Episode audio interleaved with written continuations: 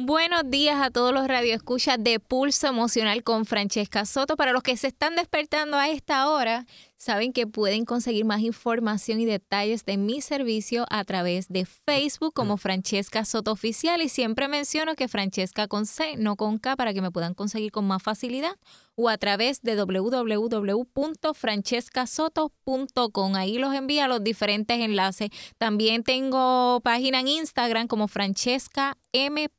Soto. Lleva una Mcita en el medio para que entonces este, consigan el que es mío. Y lo, y lo tengo público ya en mi página de Instagram para que sepan que esa soy yo.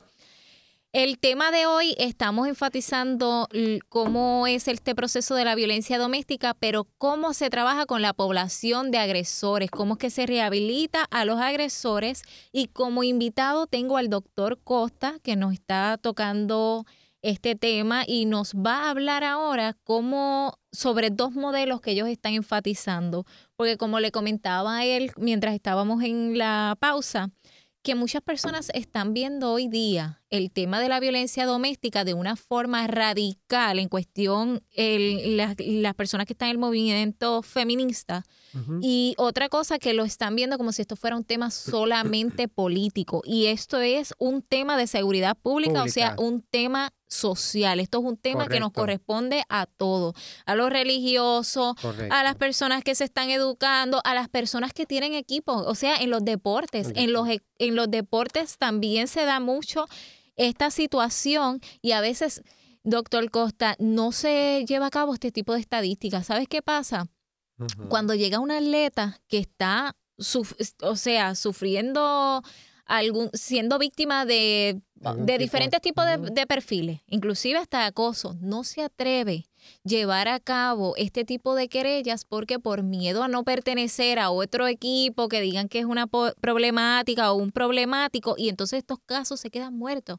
Que también esto hay que enfatizar lo que en cuestión de ser víctima de cualquier tipo de violencia, esto no solamente es si estás en matrimonio, en convivencia, en pareja, esto se da en múltiples áreas y en múltiples sectores, tanto en deporte, en las escuelas eh, en el lugar de trabajo, oh, o sea, en diferentes ámbitos. Y estas personas que tienen también mentalidad de que no son este monógamas, que son, que le gustan estar bajo cuatro relaciones a la vez.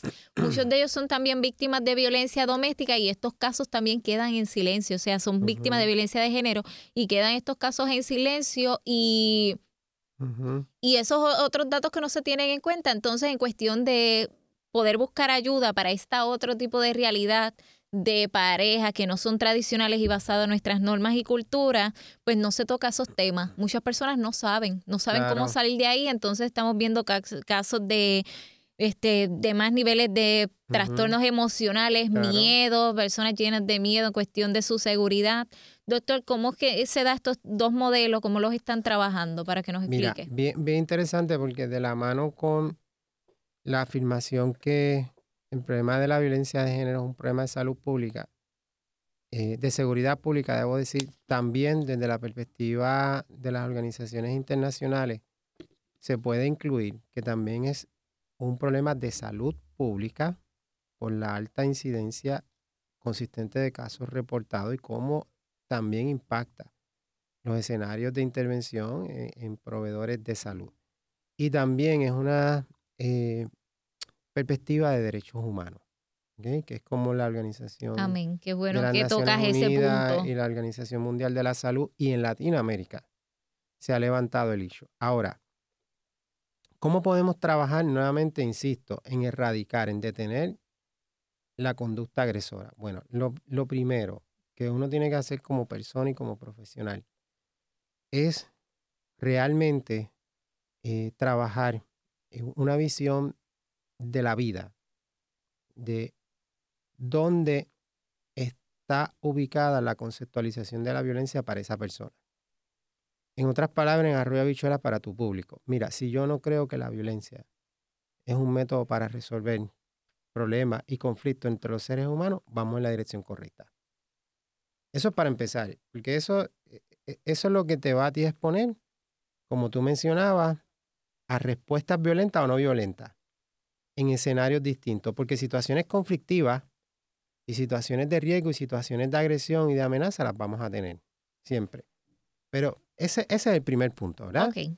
Así que el segundo punto, ¿cómo, ¿cómo yo trabajo entonces con personas que son agresoras? Mira, en Puerto Rico, juntamente cuando surge la ley, te mencionaba lo, de- lo de las alternativas de desvío. Hay un modelo que se llama Emerge. Emerge. Este modelo fue bien utilizado en la jurisdicción de Massachusetts y tiene un enfoque bien psicoeducativo enfocado en reeducación y readiestramiento.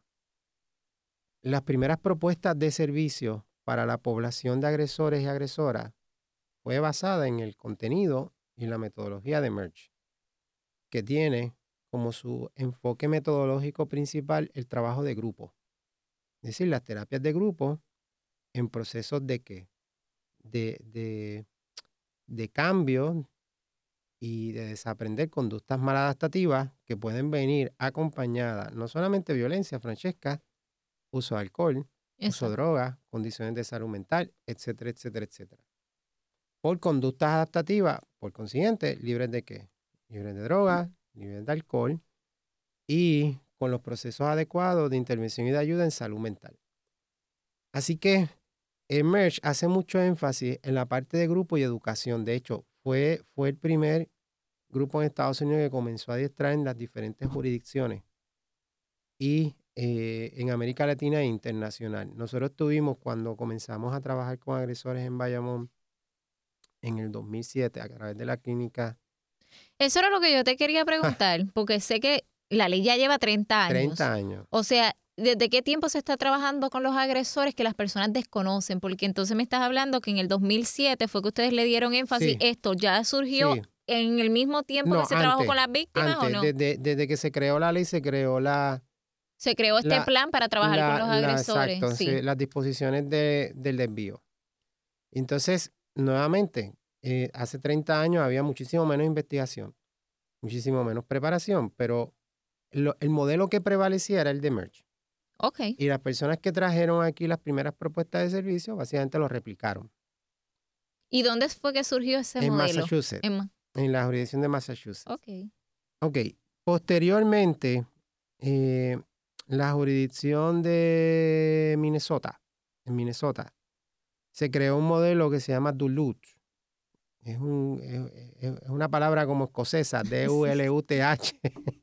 Este modelo, este modelo Duluth eh, es el modelo que más prevalece ahora en las jurisdicciones de tratamiento en Estados Unidos, aunque todavía hay grupos que, que, que trabajan en Merge. Nosotros lo tuvimos al grupo Emerge en nuestra eh, clínica, en un adiestramiento que hubo por primera ocasión acá en Puerto Rico en el 2006, previo a nosotros comenzar entonces la propuesta de servicio en Bayamón, que después la, la extendimos a Arecibo y posteriormente a Mayagüez. Pues Duluth eh, hace más énfasis en lo que se conoce como un acercamiento transsectorial y mira a la persona agresora desde una perspectiva más salubrista y más clínica.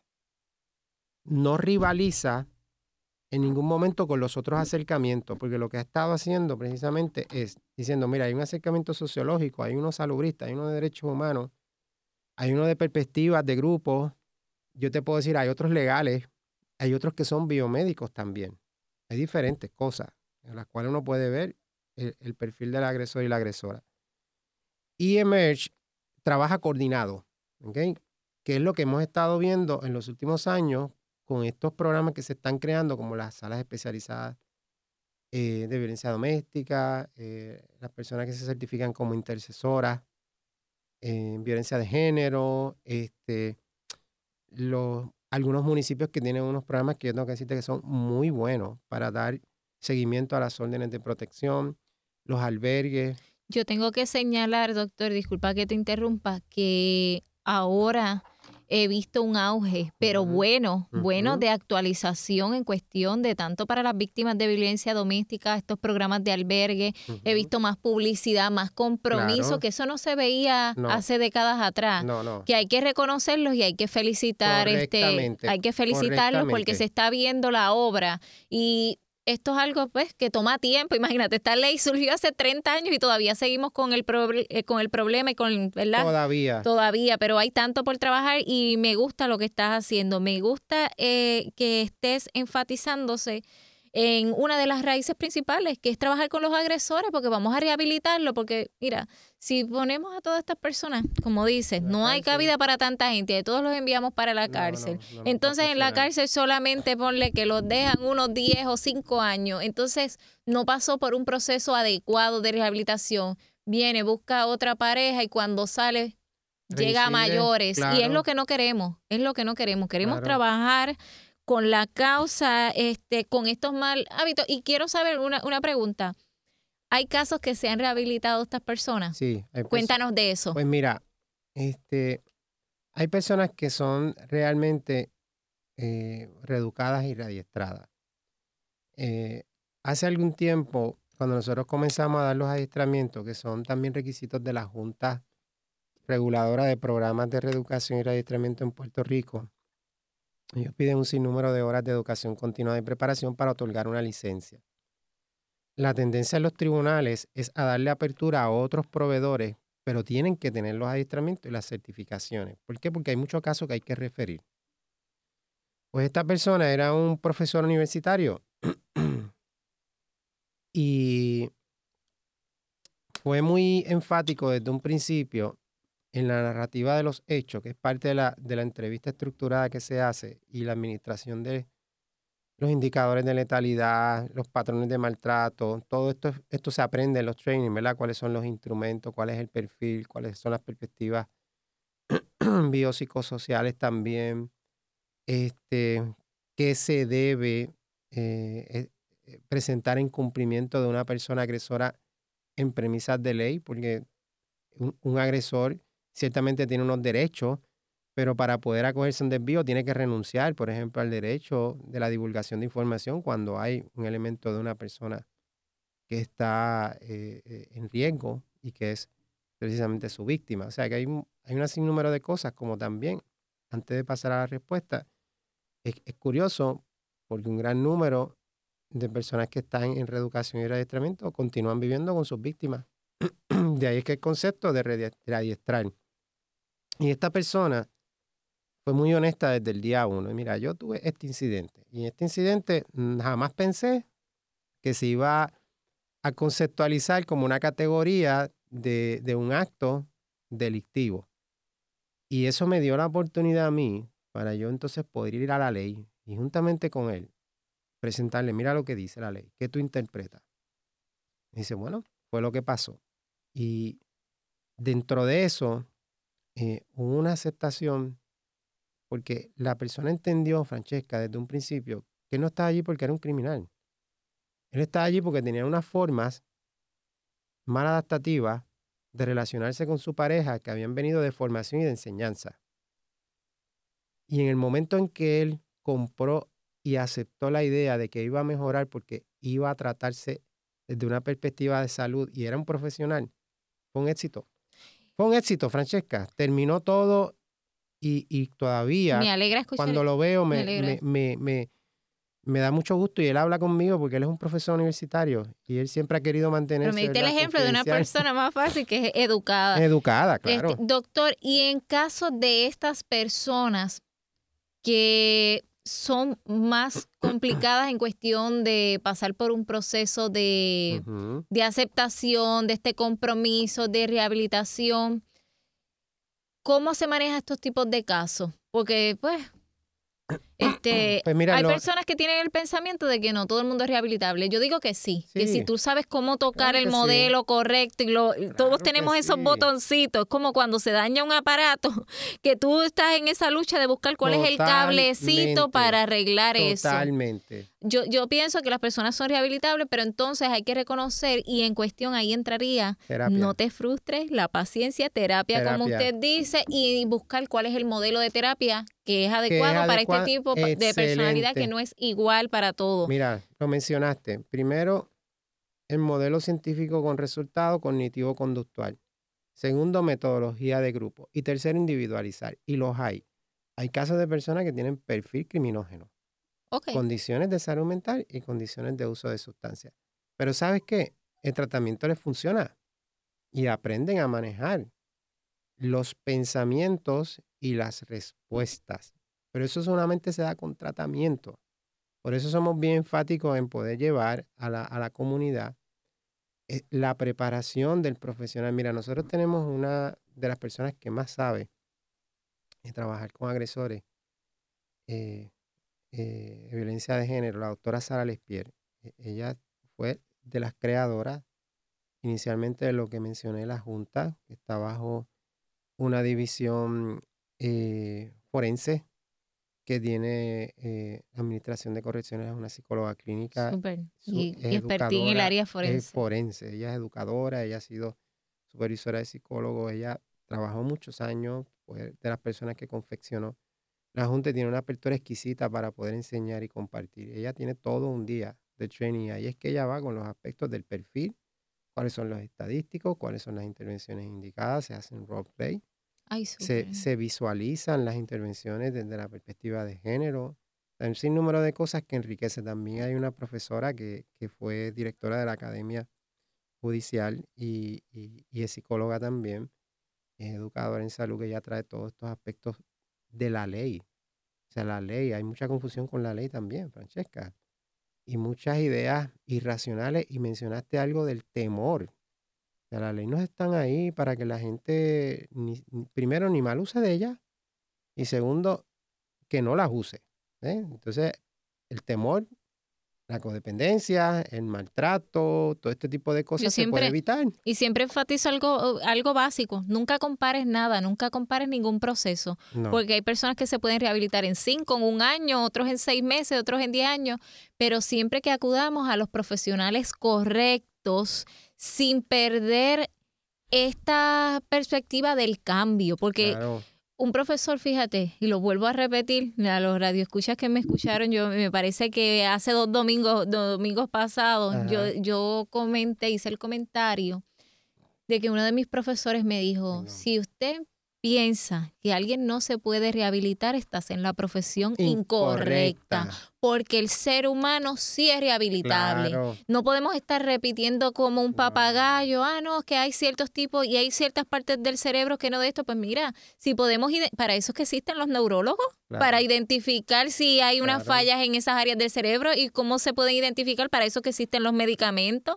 La química no es solamente, ah, ah, tú sabes, no, no tiene una razón ahí porque... Pues, Tú sabes, esos medicamentos vienen con una, causa y cuando son recetados es con un fin. Entonces, es como usted dice, muchos de este proceso de rehabilitación, pues tú necesitas no solamente un psicoterapeuta, no solamente quien medica, o sea, son tantos y tantos y múltiples factores, porque es, es un problema que no es pequeñito, no, viene de unas raíces multifactorial, tiene varias raíces, pero si está el compromiso y si le damos el, todos estos elementos, todas estas bases y todas estas raíces, claro que las personas pueden ser rehabilitables. y, he tenido también experiencia, me acordaste cuando teníamos la clínica allá en, en Arecibo, ahora yo estoy más en consultoría, pero siempre que tuvimos adiestramiento, eh, clínica, formamos nuestra academia de adiestramiento y siempre se, se, se le da apertura al público yo tuve grupos de mujeres eh, en proceso de reeducación y adiestramiento que lograron unos éxitos y se reintegraron muy bien socialmente. Hoy día son empresarias. Y es bien, bien interesante la dinámica. Fíjate, con los hombres, yo era uno de los terapistas, obviamente, pero dirigía la clínica. Era el menos que intervenía, vamos a decirlo así. Pero con los hombres me daba la oportunidad de ir de hombre a hombre. Vamos a hablar de esto de hombre a hombre. Es una perspectiva distinta a lo que pudiera ser una voz femenina. Exacto. No es que sea mejor uno que el otro, es que la recepción y el lenguaje es distinto.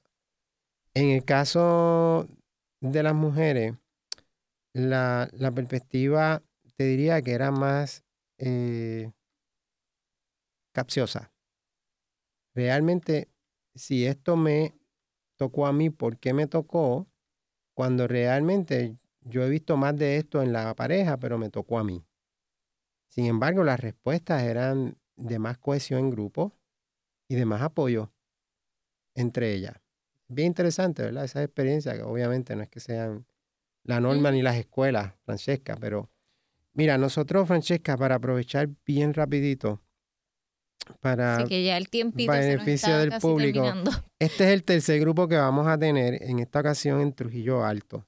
Estuvimos inicialmente en Cupey, este, estuvimos luego en Carolina y ahora el 16 y 17 de agosto vamos a estar en Trujillo Alto. Son dos días completos. Hay una certificación, tiene 24 horas de educación continuada. Los temas van, como los mencioné, aspectos biopsicosociales y legales. Son dos dimensiones que es bien importante tenerlas. Eh, todo lo que tiene que ver intervención y tratamiento para personas eh, agresoras por ley 54, que es un término distinto a lo que es una persona agresora. Hay agresores que no necesariamente van directo por la ley, así que los Exacto. proveedores que tienen agencia y quieren trabajar esto, e- e- esta población son invitados. Y los aspectos éticos y legales. Los teléfonos, ¿verdad? Bien Sí, importante sí, da- para da personas teléfono interesadas. Exactamente. Sí. Eh, pueden llamar al 939-940-8342 o al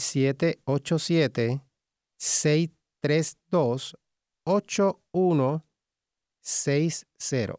Ya nosotros tenemos aproximadamente 25 personas Ok. matriculadas. Este tenemos Yo eh, puedo ir el 16, porque el y- 17 tengo el mío conflige, pero entonces pero eres bienvenida. después salgo de allí. Y para, al 16. para la próxima ocasión que volvamos a tener el adiestramiento, pues quiero destacar que en uno de los trainings invitamos a la oficina de la procuradora y envió una representante. Qué Nos- bueno. Nos consta que tiene apertura y que tiene eh, está receptiva para lo, para lo que es mejorar, mejorar la ley, mejorar los servicios y para que tengamos las mejores respuestas, porque al fin y al Sí, cabo, para estar bien informado, porque muchas personas tienen desinformación. Francesca, nadie quiere que la gente muera Claro. víctima de violencia de género. Yo siempre Y- recalco, doctor, el tema de que la educación es la llave para todo lo Para todo. posible. Para y todo. para dejar de juzgar y para dejar de seguir líneas igual que la masa, porque co- como te comenté, muchas personas repiten por ahí, ah, si alguien llega a cierta edad, ese nunca va a cambiar, no va a ser rehabilitable. Y mira, sí, somos incorrecta. rehabilitables, somos Mira, posibles mientras tengamos vida. Yo me acordé ahora mismo cuando yo comencé en Arecibo, y esto lo digo bien breve, eso fue más o menos como en el 2007-2009 a dar terapia para agresores. Nuestra clínica era la única que había allí. Entonces, en toda la región no, no existía esa opción. Y todas las personas que estaban implicadas por la ley iban a la cárcel. Y de la cárcel era que empezaban a ubicarlo. Y yo dije, no, no, pero espérate, aquí hay una alternativa. Exacto, hay que ir a la raíz, ah, no, va- no esperemos, Vamos a trabajar acá y, y fíjate, tuvimos muy buena acogida. Doctor, como me quedan dos minutos, yo quiero volver a anunciar de que el sábado 17 a la una de la tarde tengo el taller de vampiros emocionales en la relación.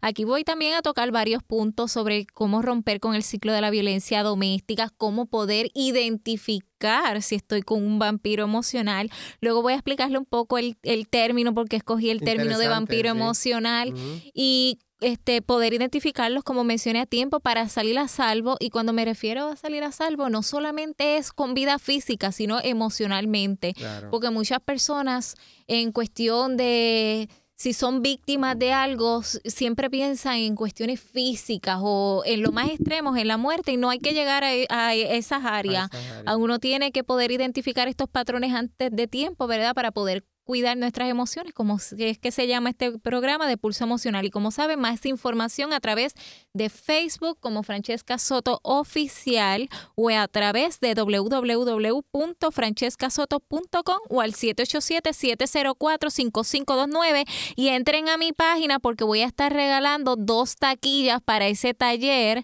de vampiros emocionales en la relación. Simplemente me tienes que dar like a mi página y decirme por qué te interesa estar en ese taller, porque me interesa ¿verdad? que personas eh, con necesidad real puedan asistir a este taller. Gracias a todos y lindo domingo.